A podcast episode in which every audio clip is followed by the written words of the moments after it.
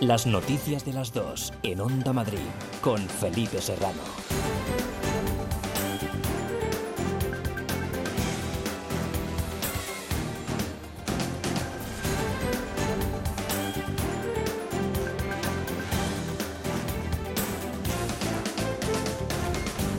Buenas tardes, un saludo. ¿Qué tal? La Comunidad de Madrid no hará obligatorio el uso de la mascarilla, aunque pide responsabilidad a los jóvenes. Madrid, por tanto, se mantiene en su idea inicial de que hay un alto grado de responsabilidad y amplía la recomendación del uso de esa protección incluso en espacios privados, aun cuando se garantice la distancia de seguridad. Así lo acaba de indicar el consejero de Sanidad, Enrique Ruiz Escudero, tras su reunión de esta mañana con el ministro Salvador Illa, ante quien ha insistido en reclamar medidas de control en barajas tras el ofrecimiento de un convenio. Recomendamos como, una, como medida de precaución su utilización en, espacio, en espacios privados cuando existan reuniones o una posible confluencia de personas no, convivientes, aun cuando pueda se, se, pueda garantizar esa distancia de seguridad. Un aspecto que nos parece muy importante a tener en cuenta es eh, porque la mayor parte de los brotes se están dando en reuniones eh, con familiares y amigos o en celebraciones con personas no convivientes.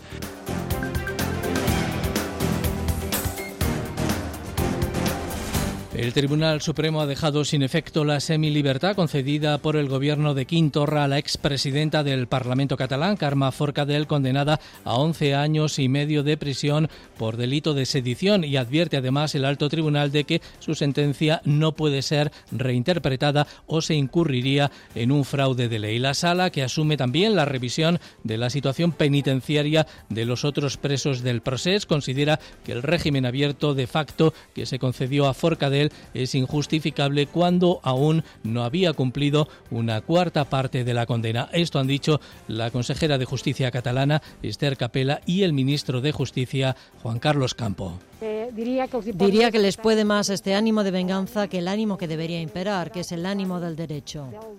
Las razones del Estado por encima de las razones del derecho. Ese auto explica muchas motivaciones y dice el órgano máximo del ámbito jurisdiccional, el alto tribunal, como es el Supremo, establece las pautas por las que se pueden regir esas actuaciones. Por tanto, creo que da seguridad jurídica y eso en un Estado de Derecho siempre es necesario. Jueves 23 eh, de julio hay más noticias, titulares con Marta Zúñiga.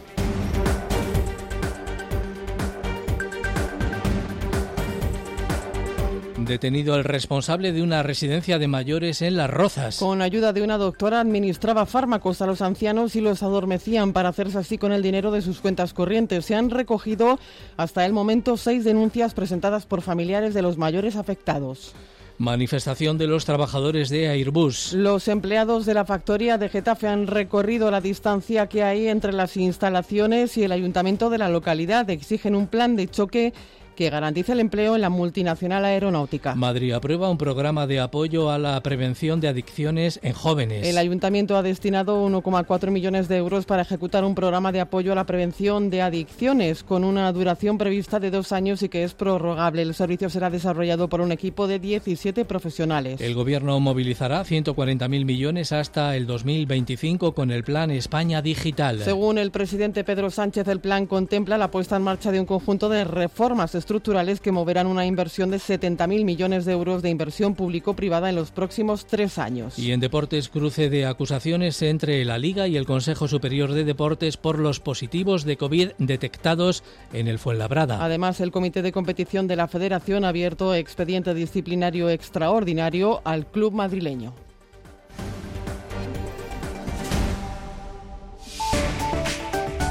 Onda Madrid. Área de Servicio Público.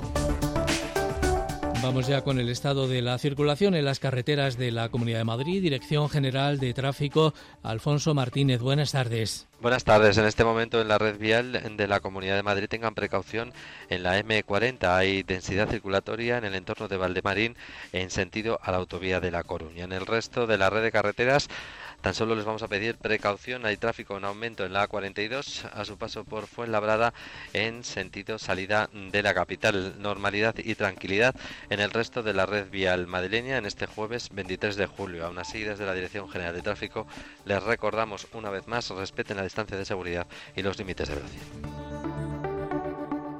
El tiempo. Vuelve la alerta por altas temperaturas que van a llegar hasta los 34 grados incluso en la zona de la Sierra y no a González. Este jueves el calor es protagonista en toda la comunidad. Tenemos aviso activado hasta las 9 de la noche por unas máximas que rebasarán los 35 grados en puntos del interior, el este y el sur de la comunidad y que se quedarán muy cerca en la zona de la sierra. Ambiente muy estable, vamos a tener mucho sol, pero eso sí algo de nubosidad de evolución de cara a la tarde, principalmente en el entorno del sistema central.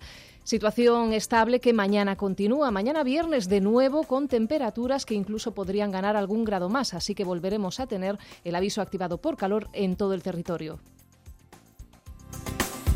Dos de la tarde y casi seis minutos. Soy de Cercedilla y aquí sabemos de naturaleza. Por eso este verano te invito a pedalear por el Valle del Lozoya, a conocer el Parque Nacional Sierra de Guadarrama y el Alledo de Montejo, a recorrer la senda del Genaro en el Atazar, a navegar en el Pantano de San Juan hacer del surf en el río Alberche en Aldea del Fresno y a pasear por nuestras dehesas de Certedilla, claro. Estas vacaciones, la naturaleza de Madrid nos está esperando. Vamos a disfrutarla, porque juntos somos un mejor Madrid. Comunidad de Madrid. Ahora más que nunca tienen un propósito. Marta, Pedro, Lucía. Seres extraordinarios que con pequeños gestos, como cerrar el grifo mientras enjabonan, cuidan el agua. Únete a ellos. Descubre tus superpoderes en canaldeisabelsegunda.es. El poder está en tu mano. Cuidando el agua, cuidamos de todos. Canal de Isabel II. Dos voces. Juan Pablo Colmenarejo. Y Félix Madero. Dos programas. Buenos días, Madrid. Y el enfoque. Y un mismo objetivo. Contar y analizar lo que pasa para que cada día conozcas las claves de la actualidad. Con el mejor análisis con la opinión de los que más saben. Cada día tienes una cita en Onda Madrid, con Juan Pablo Colmenarejo desde las 7 de la mañana en Buenos Días Madrid y a partir de las 8 de la tarde con Félix Madero en El Enfoque. Onda Madrid, la radio que más se parece a ti. Seaside Collection. En Gran Canaria y Lanzarote, hoteles a solo unos pasos de la playa. Disfrute del servicio y la atención más esmerada que pueda soñar. Unas instalaciones de primer nivel, junto a una cuidada gastronomía, convertirán su estancia en una experiencia inolvidable. Conózcanos Seaside Collection. ¿Por qué conformarse con menos? Onda Madrid. Las noticias de las dos. Como venimos contando, la Comunidad de Madrid no va a hacer obligatorio el uso de la mascarilla, pero pide responsabilidad a los jóvenes. Madrid, por tanto, se mantiene en la recomendación del uso de esa protección incluso en espacios privados, aun cuando se garantice la distancia interpersonal. José Frutos. Sí, así es. La Comunidad de Madrid no obliga, pero sí recomienda insistentemente el uso de mascarilla incluso en aquellas reuniones privadas que se mantengan por mucho que se crea poder garantizar la distancia de seguridad. El motivo es que los brotes detectados en las últimas horas, en los últimos días, tienen como origen precisamente encuentros de ese tipo. Enrique Ruiz Escudero. Recomendamos como, una, como medida de precaución su utilización en, espacio, en espacios privados cuando existan reuniones o una posible confluencia de personas no, convivientes, aun cuando se, pueda garantizar esa distancia de seguridad. Un aspecto que nos parece muy importante a tener en cuenta es eh, porque la mayor parte de los brotes se están dando en reuniones eh, con familiares y amigos o en celebraciones con personas no convivientes. Decisión tomada después de la reunión con el ministro Salvadorilla. El consejero de Sanidad, Ruiz Escudero, dice que ha recibido el ministro con buenas palabras las propuestas del Ejecutivo Regional para endurecer los controles en el aeropuerto de Barajas. La primera de ellas es solicitar en origen un certificado de resultado de prueba PCR eh, que sea negativo, por supuesto. Tendrá que ser realizado eh, con una antelación de 48 o 72 horas previas a la salida del vuelo, del vuelo y se pedirá a terceros países con alta incidencia de COVID-19 de los que proceden la mayor parte de la mayor proporción de los casos importados diagnosticados en nuestra comunidad. Lo justifica Escudero en la intranquilidad por los casos importados que en los últimos días se han elevado a 77, pero el Ministerio de Sanidad argumenta Escudero solo detectó cuatro casos. El último de ellos corresponde a un vuelo que debía devolver a México. Antonio Zapatero, viceconsejero en el día de ayer, aunque no tiene connotación de brote, informarles que suspendió un vuelo que tenía destino a México por presentar síntomas un miembro de la tripulación que a su vez eh, precisó ingreso en el hospital Gregorio Marañón, estando en cuarentena el resto de la tripulación pendiente de resultados de la PCR que se tomó ayer. En la actualidad hay 24 pacientes ingresados en las UCIs por el virus y 124 hospitalizados, muy lejos de las cifras del pico de la pandemia, pero la preocupación del consejero está también en los casos en aumento de contagios entre jóvenes. La Comunidad de Madrid, por tanto, descarta hacer obligatoria la mascarilla. Prosigue en este momento la rueda de prensa en la sede de la Consejería de Sanidad. No sé si para todos, pero luego para los que están generando más casos, porque la situación epidemiológica de esos países es la que está siendo. Pues, es Antonio Zapatero, el viceconsejero de Sanidad. es importante plantearlo, ¿vale? Y prosigue la rueda de prensa todavía con el turno de preguntas de los periodistas. Álvarez de la información. que escuchamos, Paula.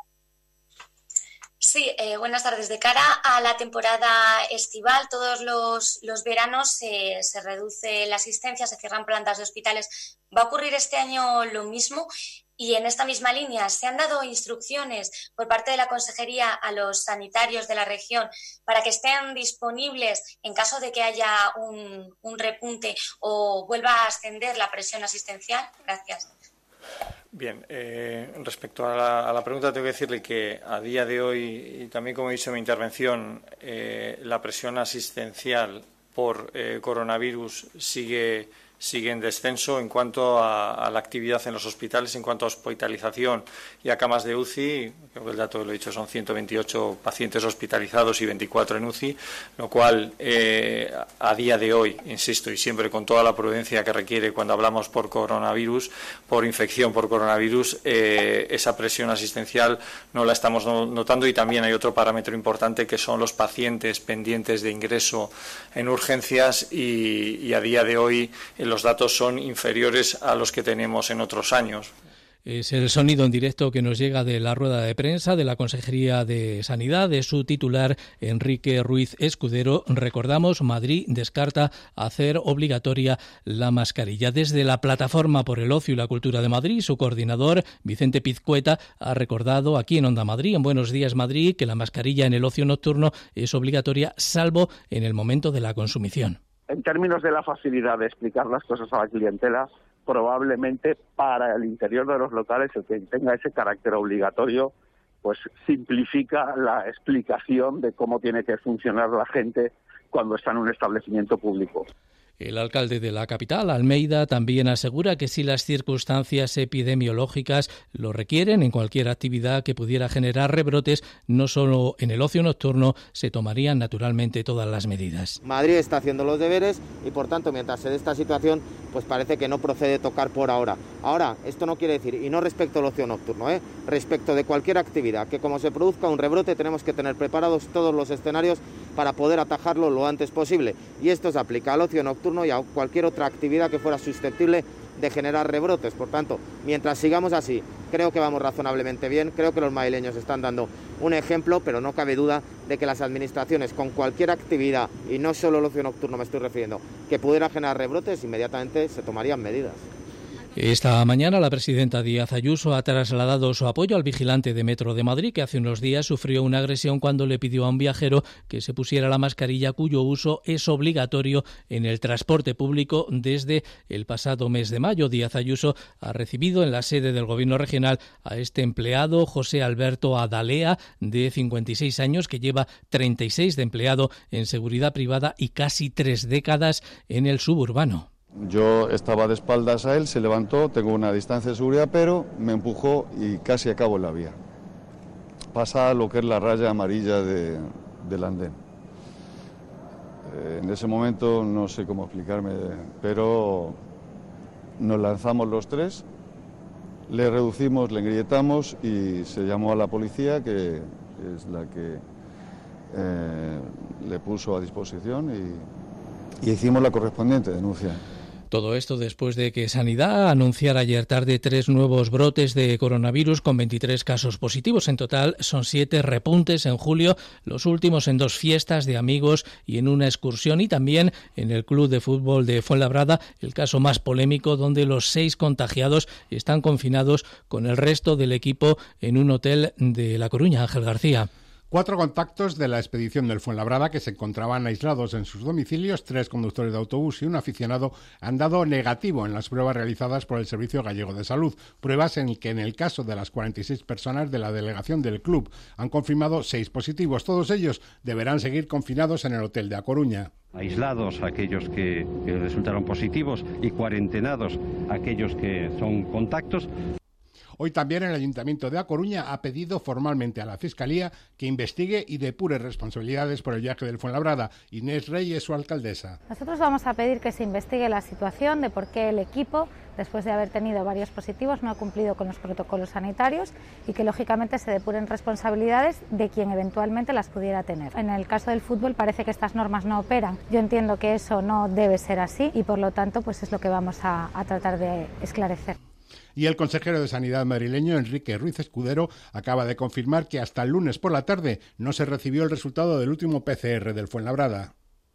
La recibimos por un correo electrónico el lunes a las 17.54 dentro de, de, la Dirección General de Salud Pública, donde recogen las notificaciones que realizan los laboratorios privados en el caso de que se detecte un positivo. La Comunidad de Madrid y la Junta de Galicia continúan, entre tanto, trabajando coordinadamente en el seguimiento de los contactos. Las noticias de las dos, en Onda Madrid. Con Felipe Serrano. La Guardia Civil ha detenido al responsable de una residencia de mayores de Las Rozas que con la ayuda de una médico administraba fármacos a los ancianos y los adormecía para hacerse con el dinero de sus cuentas corrientes. El detenido se había ganado la confianza y el cariño de los residentes y se aprovechaba del estado de salud física y mental de varios de ellos para cometer la estafa. Hasta el momento se han recogido seis denuncias presentadas por familiares de los ancianos afectados, informa María Martínez de Mora. La denuncia de un familiar fue la que originó la investigación en octubre del año pasado. El hijo de uno de los residentes puso en conocimiento de la Guardia Civil que la tarjeta de crédito de su padre ya fallecido continuaba estando activa y ejecutando movimientos económicos. Mercedes Martínez, la portavoz. El gerente de la residencia, valiéndose de la confianza que depositaban en él los residentes, eh, personas generalmente mayores y algunas de ellas dependientes, eh, pues lo que se hacía era eh, con sus cartillas o con sus tarjetas bancarias y de ahí extraía el dinero. Y no actuaba solo como cómplice, se investiga a una doctora. Utilizando la connivencia de una doctora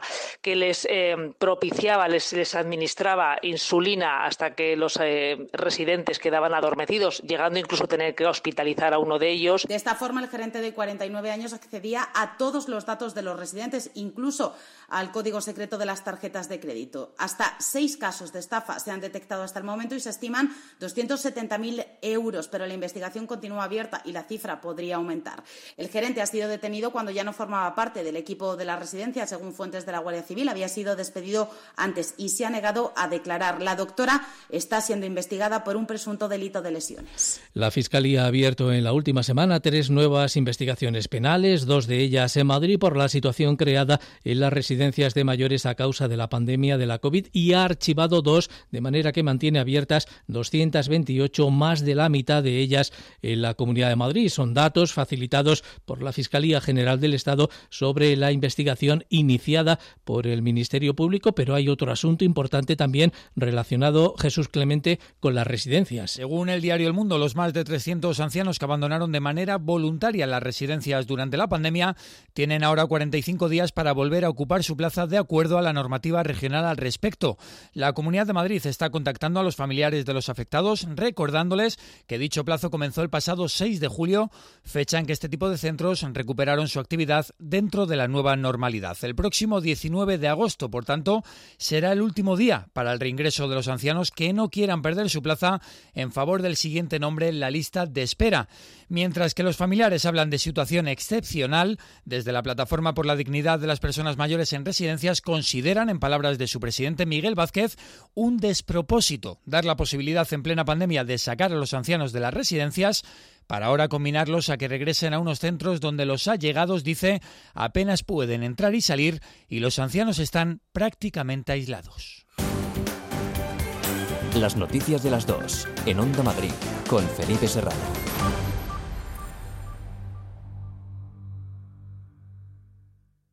¿Sabes que compramos tus joyas? Compramos tus joyas. Compramos tus joyas.es. En For Dreams, compramos tus joyas. Más información en el 91 917 8034 o visita nuestra web compramostusjoyas.es. For Dreams, tu compro oro de confianza.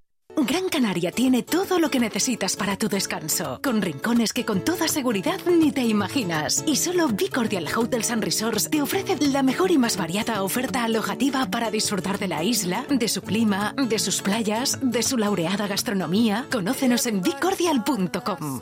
Vacaciones diferentes. Ahora Madrid Directo, también los fines de semana en Onda Madrid. Los mejores momentos y las mejores entrevistas de la mano de Nieves Herrero. Los sábados y domingos a las 5 de la tarde. En Madrid Directo Zapping. En Onda Madrid. Ahora más que nunca tienen un propósito. Marta, Pedro, Lucía. Seres extraordinarios que con pequeños gestos, como cerrar el grifo mientras enjabonan, cuidan el agua. Únete a ellos. Descubre tus superpoderes en canaldeisabelsegunda.es. El poder está en tu mano. Cuidando el agua, cuidamos de todos. Canal de Isabel II. Onda Madrid. Las noticias de las dos. Manifestación de los trabajadores de Airbus en protesta por los 900 despidos anunciados en toda España, 445 de ellos en la planta de Getafe. Más de 2.000 personas han recorrido el trayecto que va desde la fábrica hasta el ayuntamiento para reclamar un plan de choque que garantice el empleo en la compañía aeronáutica. Varios diputados de la Asamblea, además de la propia alcaldesa, han asistido a esa marcha en la que también ha estado Cristina Espina. Este es el sonido de la unión de Javier, María, Luis o Rocío, empleados que podrían verse afectados por este plan de reestructuración que pretende aplicar la empresa, a los que se suman las voces de otros trabajadores del sector y de vecinos y entidades sociales. Todos tienen en común que han salido hoy a la calle para defender la estabilidad en el empleo. Pues para defender los puestos de trabajo de nuestros maridos, hijos, vecinos de Getafe y de todo. Para la ciudad de Getafe porque es raro una persona que no tenga un jubilado, un hijo, un yerno o un nieto. A su llegada al ayuntamiento, el presidente del Comité Francisco San José, ha subrayado que es un sector estratégico, esencial y que genera valor añadido. Compañeros, hoy no ha sido un día cualquiera, ha sido un día muy importante, pero no es el final de nada. Vamos a continuar con las reivindicaciones. Si esto no se resuelve, habrá un otoño muy caliente en el que defenderemos todos nuestros puestos de trabajo y defenderemos el sector. En la misma línea se ha expresado la alcaldesa Sara Hernández, que además reclama ayuda al resto de administraciones. Defendemos lo que es nuestro, el empleo de calidad. Le exigimos a las administraciones públicas, a la Comunidad de Madrid, al gobierno de Pedro Sánchez que siga apostando como lo está haciendo, que haga de este sector un sector estratégico. Reiteran que el problema es de todos, que el sector industrial tiene que ser el eje vertebrador de este país y que para ello es necesario que se desarrolle un plan que garantice las capacidades y competencias para los próximos 15 o 20 años. También el secretario general de Comisiones en Madrid, Jaime Cedrún, ha pedido al Gobierno central que asuma su responsabilidad como parte del accionariado de Airbus. Lo ha dicho esta mañana en el programa Buenos Días Madrid de emisora. Hay que recordar que eh, el gobierno español también tiene un porcentaje de participación en el, en accionario de, de, Airbus, por lo tanto yo creo que hay que jugar fuerte. No puede, no puede ser que empresas como estas, multinacionales, no solamente ella, ¿eh? hay algunas más, que se están planteando aprovechar la crisis directamente, lo que es una crisis de carácter temporal, para hacer un ajuste de carácter estructural. Esto es lo que no se puede consentir. La presidenta de la comunidad Díaz Ayuso y el presidente de Bankia, José Ignacio Gueidi Golzarri, han firmado este mediodía un convenio de colaboración para que la entidad financiera emita desde el próximo mes de octubre el carnet joven de la Comunidad de Madrid. Desde esa fecha será la Corporación Financiera Bankia quien se encargue de la promoción, financiación y también de la comercialización de ese carnet joven hasta el año 2023, un documento que facilita descuentos y servicios a jóvenes de entre 14 y 30 años. Pero este carnet es también muy importante, estas medidas, estos pasos, lo son sobre todo en un momento de tanta incertidumbre para los jóvenes. Es un grupo de población que ha sido especialmente afectado por el COVID-19 de manera súbita. Hemos visto troncadas muchas de vuestras aspiraciones de viajes, mm, de proyectos educativos, de próximas prácticas en empresas. Nuestro objetivo es estar muy cerca de los jóvenes de Madrid, que nos sientan muy cerca, que nos sientan muy cómplices y que, desde luego, vean en nosotros una entidad que está a su servicio. Y en este estar a su servicio, lógicamente, para nosotros es un honor extraordinario poder colaborar, poder trabajar con la comunidad. Papeleras inteligentes en Madrid se van a instalar 1.300 de ellas en toda la ciudad y el funcionamiento de la primera lo ha comprobado esta mañana el alcalde Almeida junto a la estación de Atocha. Allí ha estado también Mar García. Con 120 millones de euros, 1.300 papeleras inteligentes para los 21 distritos, empezando por Arganzuela y también por Centro. Las primeras las podemos ver en Atocha, funcionan con energía solar, te avisan cuando están llenas, tienen cinco veces más capacidad y lo más importante, son anticontagio. José Luis Martínez Almeida, alcalde. Mediante un sistema de prensado que los 120 litros de capacidad que tenga se puedan transformar en 500 o 600, pero además y como consecuencia de la pandemia se ha introducido que se puedan abrir con el pie y no necesariamente con la mano y por tanto poder evitar riesgos de contagio. El alcalde Martínez Almeida que reconoce que Madrid no está tan limpia como a él le gustaría, por eso confirma se van a mantener los planes especiales de refuerzos por distrito. Recibimos en este sentido una mala herencia porque era el principal problema que los madrileños durante cuatro años le dijeron al equipo de gobierno anterior que tenía la ciudad de Madrid nosotros, a diferencia del equipo de gobierno anterior, sí hay que decirlo, reconocemos que Madrid no está lo suficientemente limpio. También decimos que hemos puesto en marcha una serie de programas de refuerzos que no se pusieron en marcha a lo largo de los últimos años, que han sido campañas en el verano anterior, en Navidad, en este verano también hemos hecho alguna campaña adicional de refuerzo, por supuesto, pero que aún así vamos a seguir trabajando para que Madrid esté todo lo limpio que tiene que estar. Y el rastro que sigue sin fecha aún de apertura, insiste el alcalde, todo depende de los comerciantes. El ayuntamiento tiene preparada la logística necesaria, tres kilómetros y medio de vallas y un dispositivo especial de policía municipal para controlar los aforos. Y en Paracuellos del Jarama están sorprendidos por el anuncio realizado esta semana por el vecino Ayuntamiento de San Sebastián de los Reyes de que van a construir la llamada ciudad del rugby en dicha localidad. Desde este consistorio aclaran que el macroproyecto se va a realizar en Paracuellos Esther Bernabé. Y es que, según explica Onda Madrid el alcalde Jorge Alberto Campos, ya cuentan con el anteproyecto realizado por la Comunidad de Madrid y es una iniciativa conjunta con la Federación Española de Rugby y la madrileña. Acuerdo firmado en diciembre de 2019 Así será la ciudad del rugby. Entonces nuestra apuesta es por eh, hacer un campo profesional que podrían venir selecciones a nivel mundial. Por explicarme, los All Blacks podrían jugar eh, en Paracuellos de Jarama porque el campo va a estar homologado según los criterios de la World Rugby y de tal forma que tendríamos ese campo y luego un campo de entrenamiento que también nos permitiría hacer partidos, incluso de primera división aquí en España. Va con una, el, el campo principal, llevaría un graderío para 4.000 personas, pero que en caso de que el evento fuera más grande, pues se podría ampliar. Se alegran, nos dicen fuentes municipales, de que en Sanse se construyan también campos para promocionar el rugby, pero aclaran no tendrán la categoría de los de Paracuellos. Seguimos con más asuntos de la actualidad para contarles ahora que en Alcobendas todos los partidos con representación en el ayuntamiento, excepto vos, han firmado un plan con 134 medidas y una partida de más de 4 millones de euros para reactivar la ciudad tras la pandemia. Es una información de Patricia Cristóbal. Todos los partidos con representación en el Ayuntamiento de Alcobendas, excepto Vox, han firmado un plan consensuado que ayude a la ciudad a reactivarse después de la crisis del coronavirus. Se trata de un documento que los partidos han diseñado en las últimas semanas y que está dotado con alrededor de 4 millones de euros. Ha sido suscrito por PSOE, Ciudadanos, PP y Podemos, quienes defienden que es un documento positivo que va a beneficiar a toda la ciudadanía. Para ello cuenta con 134 medidas de tipo económico, social y laboral que, según dicen, ayudarán a largo plazo a que Alcobendas y sobre todo su tejido empresarial retome el ritmo previo a la pandemia. Rafael Sánchez Acer es el alcalde y Miguel Ángel Arranz es el vicealcalde de Alcobendas. Es una importante inyección de dinero. Acompañamos a los alcobendenses que peor lo están pasando para que salgan con más facilidad de esta crisis económica. Sobre todo la recuperación de nuestras familias, nuestros autónomos y nuestras empresas. El plan contempla también un incremento de los servicios sociales, el refuerzo de las actividades culturales al aire libre y la creación de un espacio de congresos que atraiga nueva actividad empresarial. Nuevo escenario en Madrid para la música en directo, la histórica Plaza de la Armería, donde Patrimonio Nacional organiza la primera edición del Festival Jazz Palacio Real. Desde mañana y hasta el día 27, este histórico espacio acogerá un ciclo de música contemporánea por el que van a pasar, entre otros, Ara Malikian, Tenet, Andrea Motes o Dulce Pontes.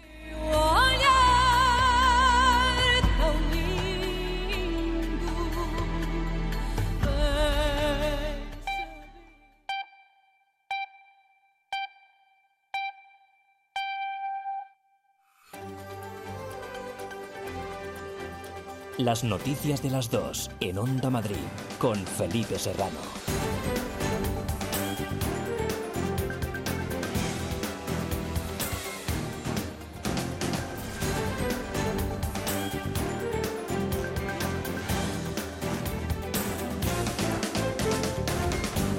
La Comunidad de Madrid, buenas tardes, un saludo de nuevo. No va a ser obligatorio el uso de la mascarilla, aunque pide responsabilidad para que esta protección personal se siga utilizando. Madrid, por tanto, se mantiene en su idea inicial de que hay un alto grado de responsabilidad entre la ciudadanía y amplía la recomendación del uso de esta protección incluso en espacios privados, aun cuando se garantice la distancia de seguridad. Así lo ha indicado el consejero de Sanidad, Enrique Ruiz Escudero tras su reunión de esta mañana con el ministro Salvador Illa, ante quien ha insistido en reclamar medidas de control en barajas tras el ofrecimiento por parte de Sanidad de un convenio. Recomendamos como, una, como medida de precaución su utilización en, espacio, en espacios privados cuando existan reuniones o una posible confluencia de personas no, convivientes, aun cuando pueda se, pueda garantizar esa distancia de seguridad. Un aspecto que nos parece muy importante a tener en cuenta es eh, porque la mayor parte de los brotes se están dando en reuniones eh, con familiares y amigos o en celebraciones con personas no convivientes.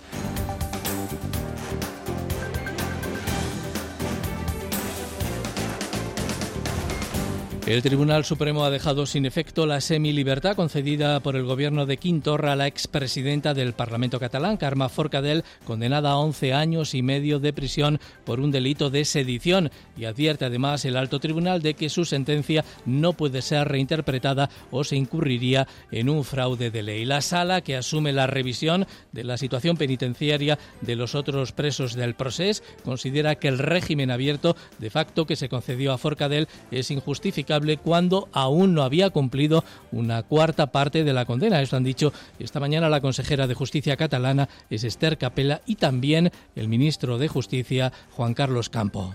diría, que les puede más este ánimo de venganza que el ánimo que debería imperar, que es el ánimo del derecho. Las razones del Estado por encima de las razones del derecho. Ese auto explica muchas motivaciones y dice el órgano máximo del ámbito jurisdiccional, el alto tribunal, como es el Supremo, establece las pautas por las que se pueden regir esas actuaciones. Por tanto, creo que da seguridad jurídica y eso en un Estado de Derecho siempre es necesario. Hay más noticias titulares con Marta Zúñiga. El gobierno murciano decide pasar a la localidad de Totana a la fase 1 de la desescalada. Y prohibirá la entrada y salida del municipio por el aumento de casos relacionados con el brote originado en un PAF del municipio. Por otra parte, Navarra se une a Cataluña y Aragón como zonas de mayor incremento de contagios. El gobierno movilizará 140.000 millones hasta el 2025 con el plan España Digital. Según el presidente del Ejecutivo, Pedro Sánchez, el plan contempla la puesta en marcha de un conjunto de reformas estructurales que moverán una inversión de 70.000 millones de euros en eh, inversión público-privada en los próximos tres años. Detenido el responsable de una residencia de mayores en Las Rozas. Ah, con ayuda de una doctora administraba fármacos a los ancianos y los adormecían para hacerse así con el dinero de sus cuentas corrientes. Se han recogido hasta este momento seis denuncias presentadas por familiares de los mayores afectados. Manifestación de los trabajadores de Airbus. Los empleados de la factoría de Getafe han recorrido la distancia que hay entre las instalaciones y el ayuntamiento de la localidad. Exigen un plan de choque que garantice el empleo en la multinacional aeronáutica. El tiempo.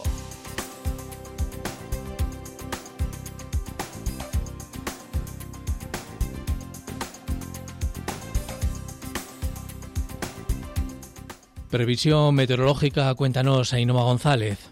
Este jueves el calor es protagonista en toda la comunidad. Tenemos aviso activado hasta las 9 de la noche por unas máximas que rebasarán los 35 grados en puntos del interior, el este y el sur de la comunidad y que se quedarán muy cerca en la zona de la sierra. Ambiente muy estable, vamos a tener mucho sol, pero eso sí algo de nubosidad de evolución de cara a la tarde, principalmente en el entorno del sistema central. Situación estable que mañana continúa. Mañana viernes de nuevo con temperaturas que incluso podrían ganar algún grado más, así que volveremos a tener el aviso activado por calor en todo el territorio.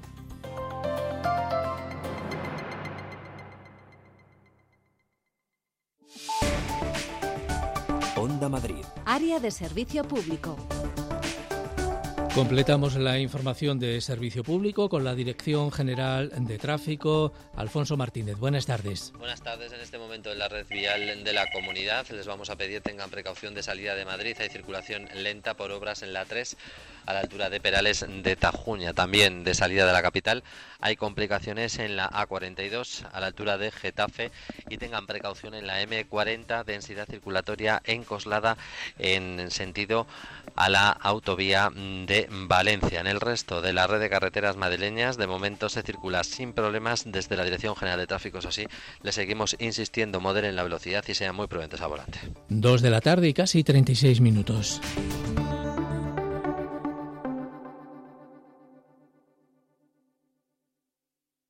Este verano, quedarse en casita va a ser uno de los destinos favoritos. Mantén fuera los calores con Carpimart. Carpimart fabrica e instala todo tipo de ventanas y cerramientos especialistas en ventanas de madera, fabricantes directos a medida, con el máximo aislamiento térmico y acústico. ¿Calor? ¿Qué va? En Carpimart tomamos medidas. Estamos en la calle Ofelia Nieto 52 y en carpimart.es. Hotel Suite Villa María, un resort con sabor canario. Visita nuestro oasis de tranquilidad 5 estrellas en Costa de G, Tenerife. Ven a descubrir el paraíso en nuestras amplias villas con jardín, jacuzzi y piscina privada. Hotel Suite Villa María. Escucha el silencio. Detén el tiempo. Onda Madrid cede gratuitamente este espacio publicitario una iniciativa de Radio Televisión Madrid y en colaboración con la Consejería de Economía de la Comunidad de Madrid.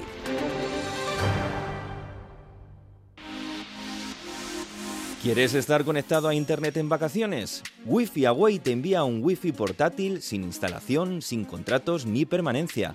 Entra en wifiaway.es y consigue Internet fácil, rápido y portátil. wifiaway.es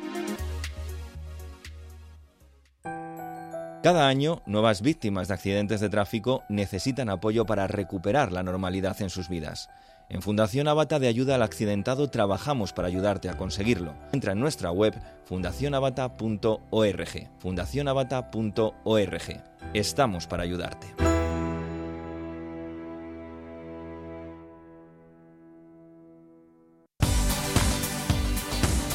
Todos los sábados y domingos, de 8 a 9 de la mañana, Fórmula Salud. El programa que mejor te cuida. Fórmula Salud. Con Alipio Gutiérrez, Luis Gutiérrez y Luis Sinde en Onda Madrid.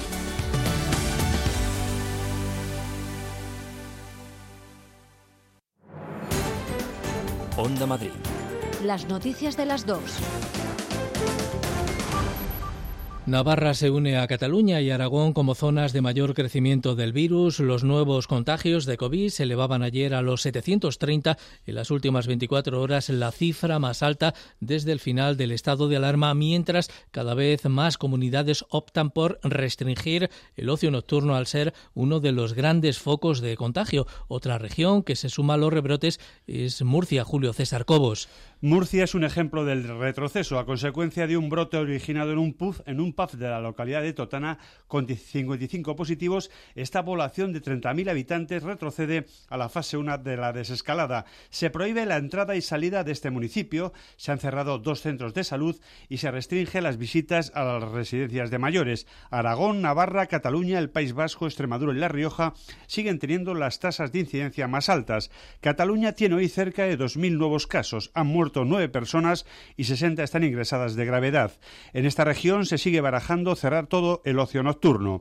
También este jueves es el primer día en fase 2 en el barrio pamplonés de Mendillorri. Esta tarde comenzarán a hacerse pruebas PCR a los 2.400 jóvenes de entre 17 y 28 años que viven en esta zona de Pamplona. Se ha reducido el horario de locales de espectáculos y actividades recreativas de peñas y asociaciones gastronómicas, aunque se descarta de momento el cierre total del ocio nocturno. Algunos vecinos ven peligrar sus negocios. Tengo un hijo de, 19 años y bueno, pues no ha estado concretamente con, con, la cuadrilla que dio positivo, pero hoy va a hacerse la prueba. Pues otra vez a quitar mesas, a cerrar la barra y vuelta atrás.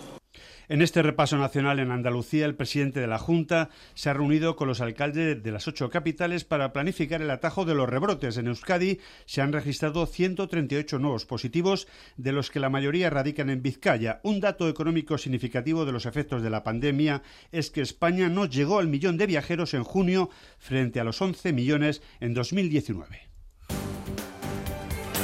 Las noticias de las dos, en Onda Madrid. Con Felipe Serrano.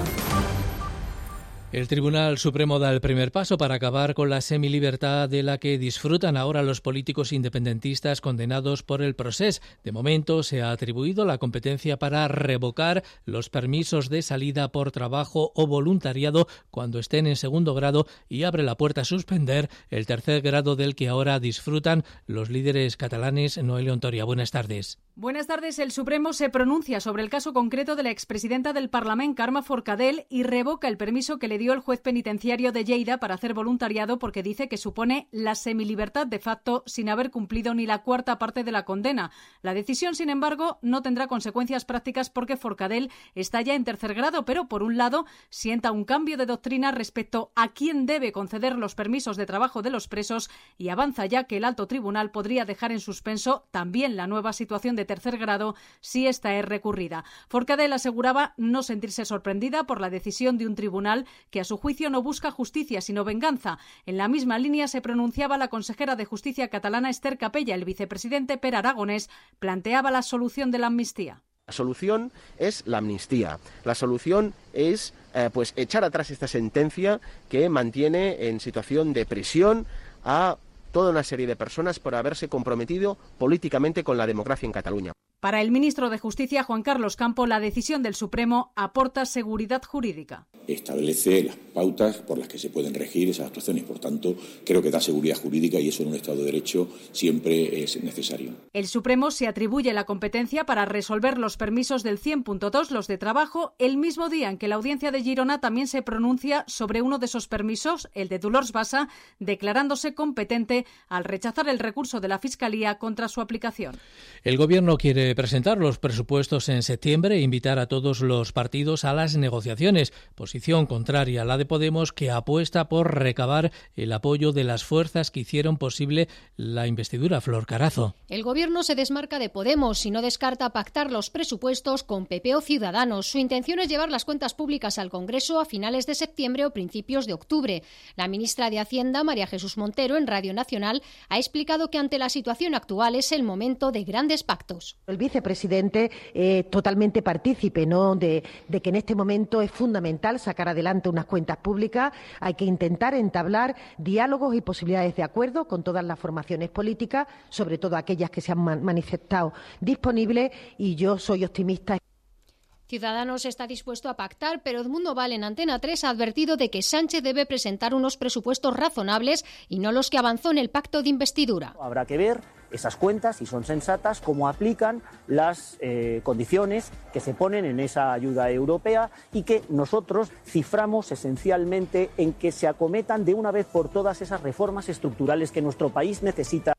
Ciudadanos pide al PP ser generoso y pactar. Los populares no cierran la puerta a sentarse a negociar. Antes quieren conocer las cuentas públicas. Teodoro García Egea. Nosotros estamos esperando a ver qué presupuestos presentan, si los de María Jesús Montero o los de Pablo Iglesias. Para mí, que se van a parecer mucho los de María Jesús Montero y los de Pablo Iglesias, porque en el fondo el alma del gobierno la sigue dirigiendo Pablo Iglesias. Porque en el fondo Pablo Iglesias es vicepresidente no porque haya ganado las elecciones, sino fundamentalmente porque Pedro Sánchez le necesita para mantenerse en Moncloa, ¿no? Al igual que Podemos, Esquerra considera incompatible estar en el mismo acuerdo de presupuestos que el PP o Ciudadanos. El teletrabajo, la conexión a Internet, la conectividad han sido nuestras aliadas durante el confinamiento para sacar adelante buena parte del trabajo. Ahora el Gobierno quiere potenciar la digitalización del país con un plan a cinco años que movilizará 140.000 millones de euros, Noelia. No es un plan cualquiera para el Gobierno, así lo subrayaba el presidente Pedro Sánchez, que comparaba su importancia con la vacuna del COVID-19. Porque a diferencia de la crisis de la COVID, ni en la transición digital ni en la transición ecológica hay vacuna en caso de que no respondamos positivamente a ella. El presidente de la Cámara de Comercio, José Luis Bonet, y José María Álvarez Payete, presidente de Telefónica, también relacionaban este proyecto con los meses de confinamiento. ¿Alguien se imagina un confinamiento como el que hemos vivido en un mundo únicamente analógico? No tengo ninguna duda de que las consecuencias del confinamiento hubieran sido mucho peores para las personas y las empresas. Antes de esta emergencia mundial solíamos distinguir entre la, vida, entre la vida física y la vida digital. Esta emergencia nos ha enseñado que no hay dos vidas, solo hay una vida. El plan pretende crear más puestos de trabajo y generar crecimiento, desplegar por todo el país el 5G, vigilando las garantías de seguridad y con especial atención en las administraciones públicas y las pequeñas y medianas empresas. Se va a movilizar hasta 2022 70.000 millones de inversión pública y privada. La digitalización es clave en la recuperación. Esta idea también ha quedado clara en la presentación de la memoria anual del Consejo Económico y Social, en la que han estado presentes la ministra de Trabajo y también el gobernador del Banco de España, Elena Rivas. Desde el Consejo Económico y Social se pide consenso y un programa ambicioso de inversión pública para salir de la crisis. Para eso son necesarios los fondos europeos, que el gobernador del Banco de España cree muy positivos, pero insuficientes considera que las necesidades de financiación serán mucho mayores de lo que cubrirá el Fondo de Reconstrucción. Por eso, Pablo Hernández de Cos pide al Gobierno empezar a diseñar ya un programa de reformas. Una vez que tengamos una recuperación que sea sólida, pues tenemos, tendremos que desarrollar inevitablemente un proceso de consolidación eh, presupuestaria. ¿no? No nos podemos permitir el grado de vulnerabilidad que niveles de endeudamiento eh, público elevados y de déficit público elevados generan permanentemente para cualquier economía, por supuesto también para la española, y también el poco margen de maniobra con que dejarían a esta economía para afrontar posibles perturbaciones futuras. Para los sectores más afectados por la pandemia, la ministra de Trabajo, Yolanda Díaz, se ha comprometido a prolongar los ERTES más allá de septiembre si fuera necesario. Quiero dar un mensaje de tranquilidad.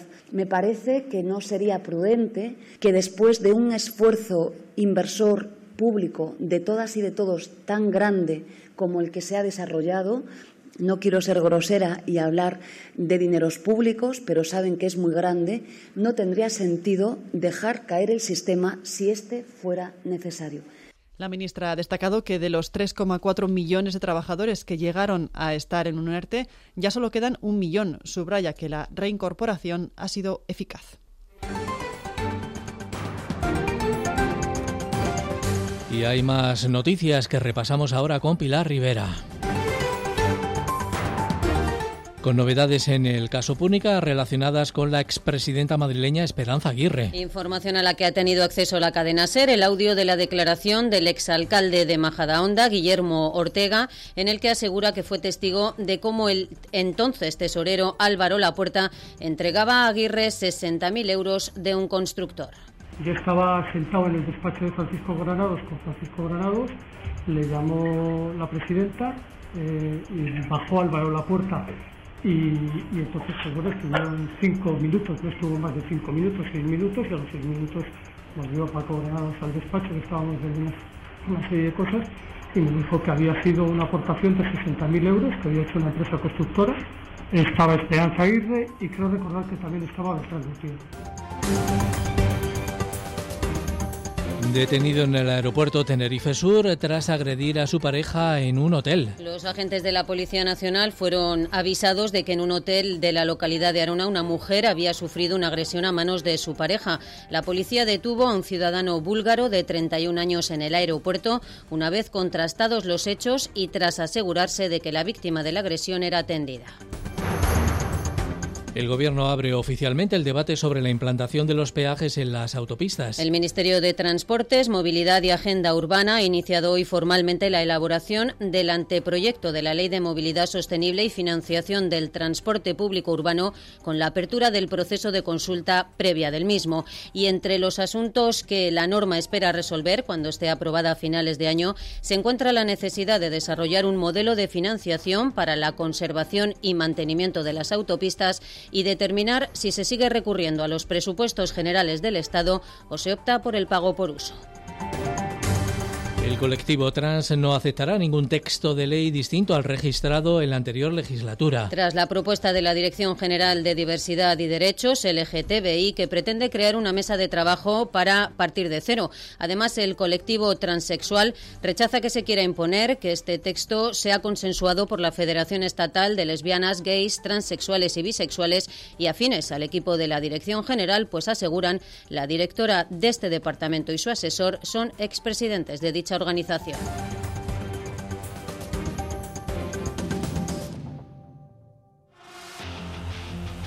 Onda Madrid. Deportes. Vamos ya con toda la actualidad deportiva. Rodrigo de Pablo, ¿qué tal? Buenas tardes. Hola, buenas tardes. El Fuenlabrada trata de defenderse de las acusaciones del Consejo Superior de Deportes. El CSD censura la gestión de la liga y dice que el Fuenlabrada puso en riesgo la salud de sus jugadores. El club madrileño argumenta que son los laboratorios los que deben informar a las comunidades autónomas de los positivos y que en todo momento se actuó con diligencia. Este es el presidente Jonathan Praena hace tan solo unos minutos en declaraciones a Onda Madrid y Telemadrid. Nosotros no hemos incumplido y hemos cumplido escrupulosamente eh, todo el protocolo que, nos han dado. Eh, pese a las acusaciones del CSD. Al final, atacar al más débil yo creo que es lo más fácil. Nosotros nos regimos por un protocolo, somos unos mandados, eh, seguimos instrucciones eh, constantes de la Liga y, y, bueno, si el Consejo Superior de Deportes considera que hemos puesto en riesgo la salud de los jugadores, la salud de la ciudadanía y en riesgo en la competición, eh, yo creo que no somos nosotros, eh, sino que han sido ellos con ese protocolo que, se ha realizado y que creo que deberían de sentarse, mirar a ver dónde puede fallar y, poner medidas, puesto que el año que viene vamos a seguir conviviendo con el coronavirus y, y por desgracia, Dios no quiera, pero seguramente que haya más casos si seguimos así. Fuego cruzado entre todas las partes, el Fuenlabrada ataca al Consejo Superior de Deportes y la Federación abre un expediente disciplinario al Fuenlabrada. Lo hace a través del Comité de Competición tras recibir varias denuncias de diferentes clubes de Segunda División. Uno de ellos, el Racing, que ya estaba descendido a Segunda B, pide ahora una liga de 26. Este es su presidente, Alfredo Pérez. O tomamos una liga de 22 o tomamos una liga de 26, pero no tendría sentido de que solo majen dos equipos, o 22 o 26. Me parece que es lo más razonable para mantener sobre todo la competición lo más eh, responsable posible. Más asuntos, cinco jugadores del Real Madrid en el once ideal de la Liga. Se trata de Courtois, Ramos, Casemiro, Cross y Benzema. Zidane también ha sido elegido el mejor entrenador en la votación de los usuarios de UEFA.com. La guinda del pastel merengue tendrá que esperar. El Real Madrid quiere a Mbappé, pero Mbappé dice que se queda en París. Estoy aquí y estaré por cuarto año seguido en el proyecto. Espero que sea una temporada importante para el club. Cuando llegue el momento, estaré ahí para ganar trofeos con el equipo. Noticia de mercado, Unai Emery es oficialmente nuevo entrenador del Villarreal y el Cádiz también acaba de anunciar el fichaje del madrileño Álvaro Negredo para reforzar su delantera la próxima temporada. Y los árbitros hacen balance de la liga, el colectivo está satisfecho por su labor esta temporada y dice Velasco Carballo, el presidente del Comité Técnico de Árbitros, que el VAR no es la solución a todos los problemas. El VAR no es error cero, el VAR no es la panacea del arbitraje, el VAR es una ayuda más que sirve para solucionar muchos problemas, eh, pero no es la panacea del fútbol. Noticia en segunda, Fran Fernández nos sigue en el Alcorcón. El club le ha comunicado que no continuará en el banquillo alfarero la próxima temporada y le agradece en un comunicado su compromiso, esfuerzo y profesionalidad. Entre los candidatos a ocupar su lugar figura el nombre de Germán El Mono Burgos. Y más allá de nuestras fronteras, la Juve se alzará con su noveno escudeto seguido si vence hoy al Udinese. Cristiano lleva 30 goles y aún podría ser bota de oro esta temporada. Y en la Premier, Chelsea, United y Leicester se van a jugar dos plazas de Champions en la última jornada. Anoche festejó el Liverpool su título de Premier, el primero en 30 años, en Anfield. Y abrimos página polideportiva. Mar Márquez va a correr este domingo en Jerez. El campeón del mundo fue operado el martes del húmero, pero ya está en Jerez para reaparecer en el Gran Premio de Andalucía y acaba de recibir el visto bueno de los doctores del Mundial. Vamos a escuchar al doctor Mir, que es el cirujano encargado de su operación hace tan solo dos días. Una persona que no es un deportista profesional, esta lesión puede durar unas entre 8 y 10 semanas pero estamos acostumbrados a que los pilotos profesionales o los deportistas profesionales reducen muchas veces el tiempo de recuperación a la mitad. Pues animado y con ganas de, de volver a participar en el Mundial. Baloncesto, Ricky Rubio ha pasado el coronavirus, así lo ha revelado él mismo antes de unirse a la concentración de los Suns en Disney World. El base es el segundo caso de COVID-19 dentro del equipo. Y acabamos con una noticia de fútbol sala. El cierre brasileño del Benfica, Fernando Draxler, nuevo jugador del Inter Movistar por una temporada.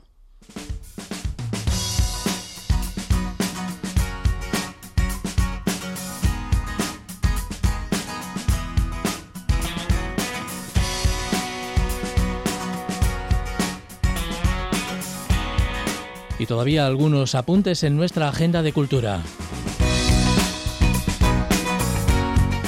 La ciudad de Madrid se vuelca en la celebración del Día del Libro, aplazada tres meses por el coronavirus. Tradicionalmente tiene lugar, ya saben, el 23 de abril, aunque es hoy de forma simbólica cuando varias librerías de la capital participan en la iniciativa Libros a la calle, con recitales de poesía o cuentacuentos. Andrea Levi es la delegada de Cultura del Ayuntamiento de Madrid. Poner en las calles los libros para que cuando paseen los madrileños pues puedan descubrir esas aventuras. Creo que hay que apoyar e incentivar las librerías eh, de barrio. Es muy importante tener una librería de barrio. Siempre sabe recomendarte el libro perfecto, el libro ideal, que sabe que te, que te va a gustar, que vas a disfrutar y que vas a pasar un buen momento. Por tanto, comprar en las librerías de barrio porque además leer te hace más libre.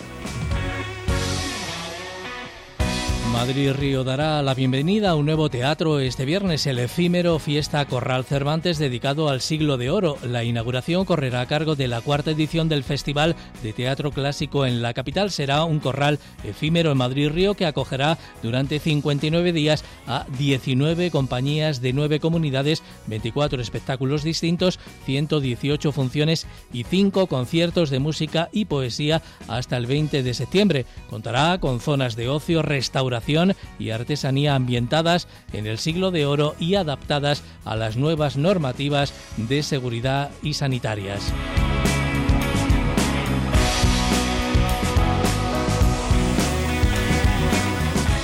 También tenemos galas de magia online para niños ingresados en el hospital 12 de octubre.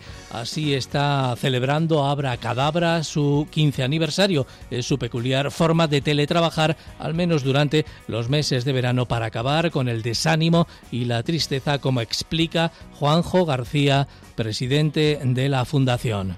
La base fundamental de nuestra actividad supone llevar ilusión, generar alegría, generar sorpresa generar espacios de entretenimiento. Eh, de una forma oficial se llama la humanización de los hospitales. Nosotros participamos de ese proceso y los magos son fundamentales.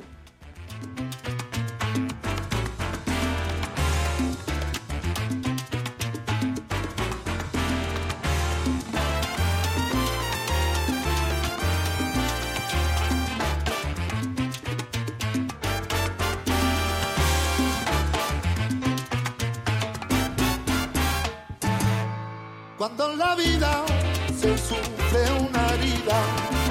El duende del cantaor, Diego El Cigala, se sube hoy al escenario del nuevo recinto al aire libre Abre Madrid en IFEMA.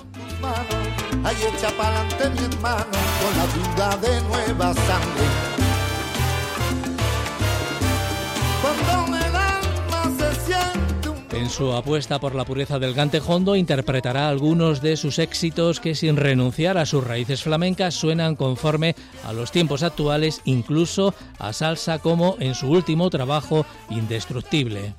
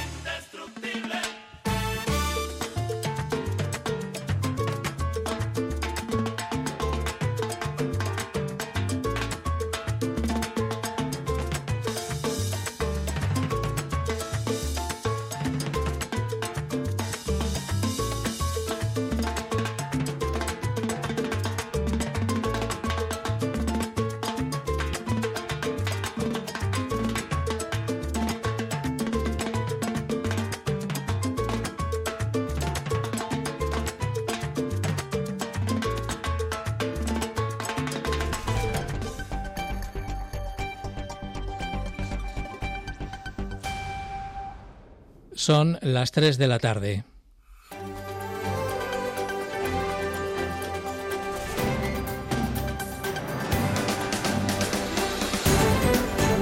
Resumen de lo fundamental a esta hora con Marta Zúñiga. Y la noticia más reciente, Marta, que nos lleva hasta Ciudad Lineal. Sí, en concreto hasta la calle Elfo, donde un hombre ha resultado herido muy grave tras caer desde una altura de 15 metros, al parecer mientras limpiaba una ventana. Gema Martínez, portavoz de Emergencias Madrid. La víctima parece que estaba limpiando los cristales de su domicilio cuando ha caído desde una altura aproximada de 15 metros.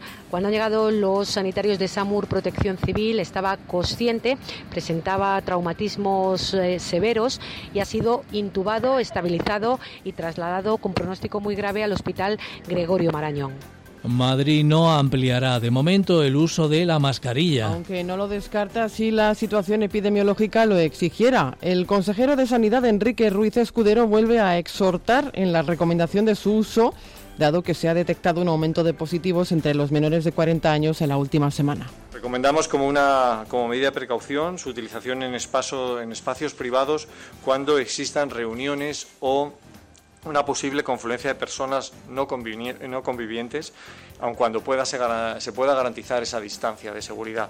Un aspecto que nos parece muy importante a tener en cuenta es eh, porque la mayor parte de los brotes se están dando en reuniones eh, con familiares y amigos o en celebraciones con personas no convivientes. La Guardia Civil detiene al responsable de una residencia de mayores de Las Rozas. Con ayuda de una médica administraba fármacos a los ancianos y los adormecían para hacerse así con el dinero de sus cuentas corrientes. Escuchan a una portavoz de la Benemérita.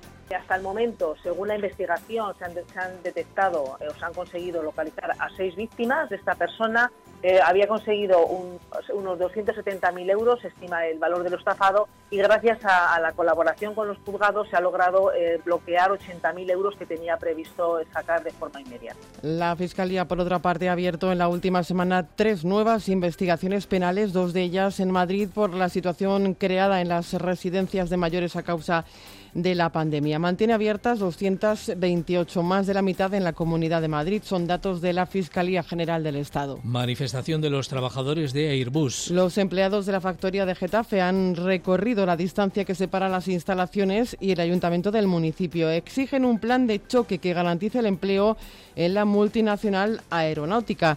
En Buenos Días Madrid, el secretario regional de Comisiones Obreras, Jaime Cedrún, ha pedido a las administraciones que actúen. Hay que recordar que el gobierno español también tiene un porcentaje de participación en el, en el accionario de, Airbus, por lo tanto yo creo que hay que jugar fuerte. No puede, no puede ser que empresas como estas, multinacionales, no solamente ella, ¿eh? hay algunas más, que se están planteando aprovechar la crisis directamente lo que es una crisis de carácter temporal para hacer un ajuste de carácter estructural. Esto es lo que no se puede consentir. El Supremo tumba el régimen de semilibertad otorgado a Karma Forcadell antes del tercer grado. Torra y Puigdemont han tildado en Twitter de vergüenza la decisión. Escuchan a la consejera de Justicia catalana, Esther Capella, y al ministro de Justicia, Juan Carlos Campo. diría, que, diría que les puede más este ánimo de venganza que el ánimo que debería imperar, que es el ánimo del derecho. Las razones del Estado por encima de las razones del derecho. Ese auto explica muchas motivaciones y dice el órgano máximo del ámbito jurisdiccional, el alto tribunal, como es el Supremo, establece las pautas por las que se pueden regir esas actuaciones. Por tanto, creo que da seguridad jurídica y eso en un Estado de Derecho siempre es necesario.